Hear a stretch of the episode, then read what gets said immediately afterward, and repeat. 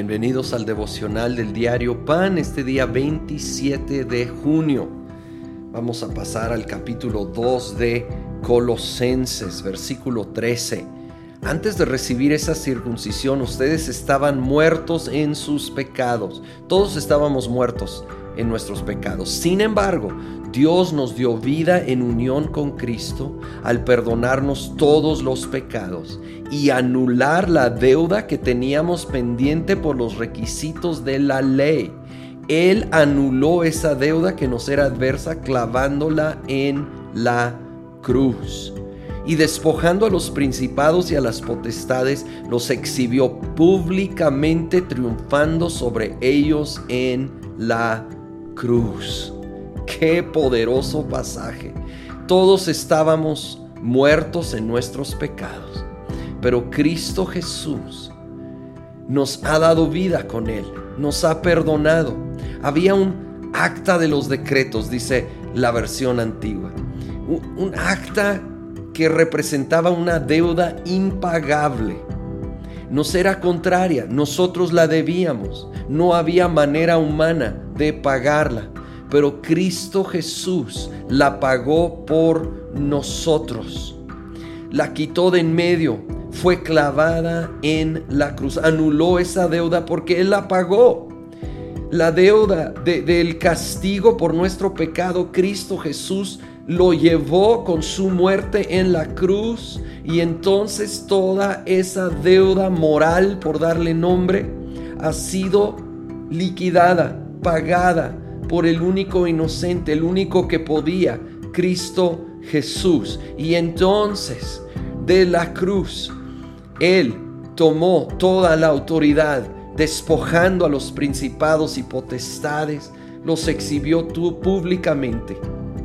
Humilló todas las fuerzas de Satanás, triunfando en la cruz.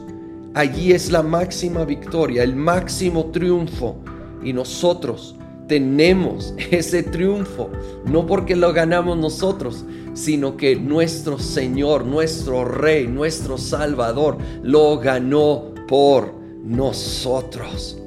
Ante esa verdad, voy al versículo 16. Así que nadie los juzgue a ustedes por lo que comen o beben o con respecto a días de fiestas religiosas, de luna nueva o de días de reposo todo esto es una sombra de las cosas que están por venir. La realidad se halla en Cristo. Wow. Debido a la victoria de la cruz, la cruz del Calvario y la victoria total ahí, ahora nosotros estamos libres de la ley porque Cristo cumplió la ley y nos libró. Dice así que no dejes que te juzguen ni vivas bajo la letra de la ley. Aquí da ejemplos sobre, basado en lo que comes, bebes, eh, días que, que, sigues o no sigues. Porque todas, todas esas cosas, dice el versículo 17, simplemente son sombras de lo que estaba por venir. Apuntaban todas a Cristo. Y esto concuerda con otras citas como Gálatas 3, 19 al 25, donde habla que la ley era como una guía guiándonos a Cristo Jesús. Era como sombras, principios, pero no era la verdad completa.